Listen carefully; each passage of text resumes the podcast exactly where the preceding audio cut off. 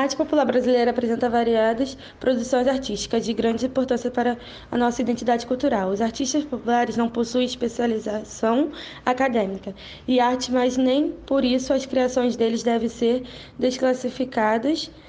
Muito pelo contrário, possuem uma organidade ímpar, pura, que reflete a sociedade brasileira em sua essência. De uns tempos para cá, a arte popular vem sendo reconhecida por interlocutores de artes artísticas por conta da sua qualidade estética e criativa.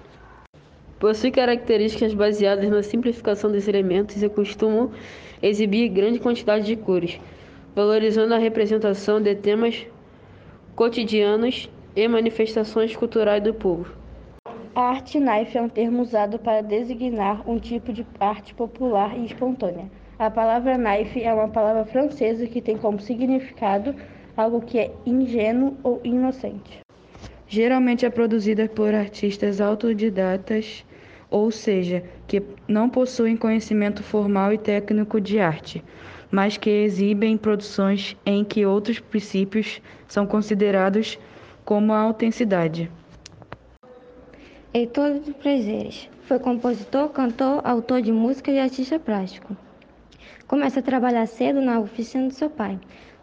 Sobrinho do pioneiro dos ranchos cariocas, Hilário Jovino Ferreira. Ganha do tio seu primeiro cavaquinho. Heitor dos Prazeres, em suas pinturas, gostava de retratar a vida nas favelas cariocas.